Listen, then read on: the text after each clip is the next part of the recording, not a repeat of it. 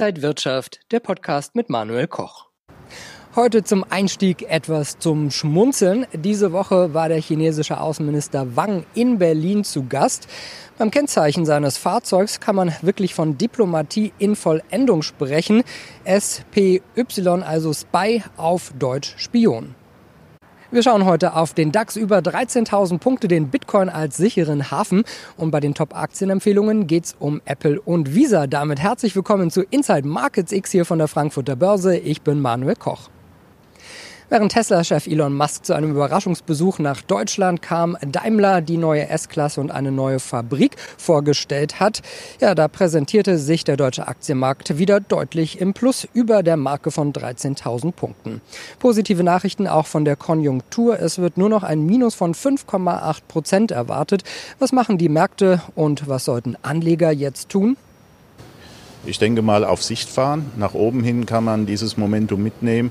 Ich rechne allerdings äh, mit größeren Kursausschlägen in äh, nächster Zeit sowohl nach oben als auch nach unten und äh, ich würde mich dementsprechend positionieren. Webinare statt Seminare. Wenn ihr euer Trading-Wissen verbessern wollt, dann schaut doch auf die kostenlosen Börsenwebinare der Trading House Börsen Akademie. Die nächsten Termine 9. September exklusiver Marktausblick mit André Stagge. 22. September Märkte im Chartcheck mit John Gossen. 30. September erfolgreich mit Bluester Handeln mit Ronny Bürger. Meldet euch am besten sofort kostenlos an und sichert euch euren Platz unter trading-haus.de. Für viele Anleger ist in der Krise der Bitcoin eine echte Alternative zu Gold geworden. Doch ist die Kryptowährung auch wirklich ein sicherer Hafen? Technisch gesehen ist es so, äh, dass Bitcoin sehr wohl als äh, sicherer Hafen in Zukunft gelten kann und aus meiner persönlichen Sicht auch gelten wird. Allerdings ist es so, äh, dass erstmal die Voraussetzung dafür geschaffen werden muss und das ist, dass sehr viele Leute an Bitcoin glauben, dass auch an die Technologie, ähnlich wie das bei Gold natürlich jetzt schon seit 3000 Jahren der Fall ist. Und hier zeigt sich schon natürlich ein ganz großer Unterschied. Bitcoin ist nach wie vor eine Nischenerfahrung. Es gibt wenig Leute, die äh, das Thema verstehen und auch natürlich daran äh, glauben, analog äh, zu Gold. Und insofern äh, kann man ehrlich gesagt Stand heute noch nicht äh, von einem sicheren Hafen äh, sprechen. Allerdings ist Bitcoin aus meiner Sicht auf einem guten Weg dorthin. Und wir schauen jetzt auf die Top-Aktienempfehlungen. Der Technologiekonzern Apple ist weiterhin beliebt bei Anlegern.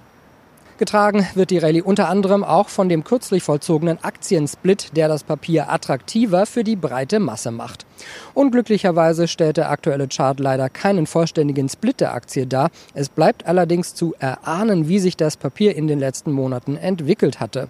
Kursziele könnten auf bis zu 169,58 Dollar vordringen. Mögliche Rücksetzer fallen bei Apple nicht besonders groß aus, sondern werden vorzüglich in den Aufbau von frischen Long-Positionen Positionen genutzt.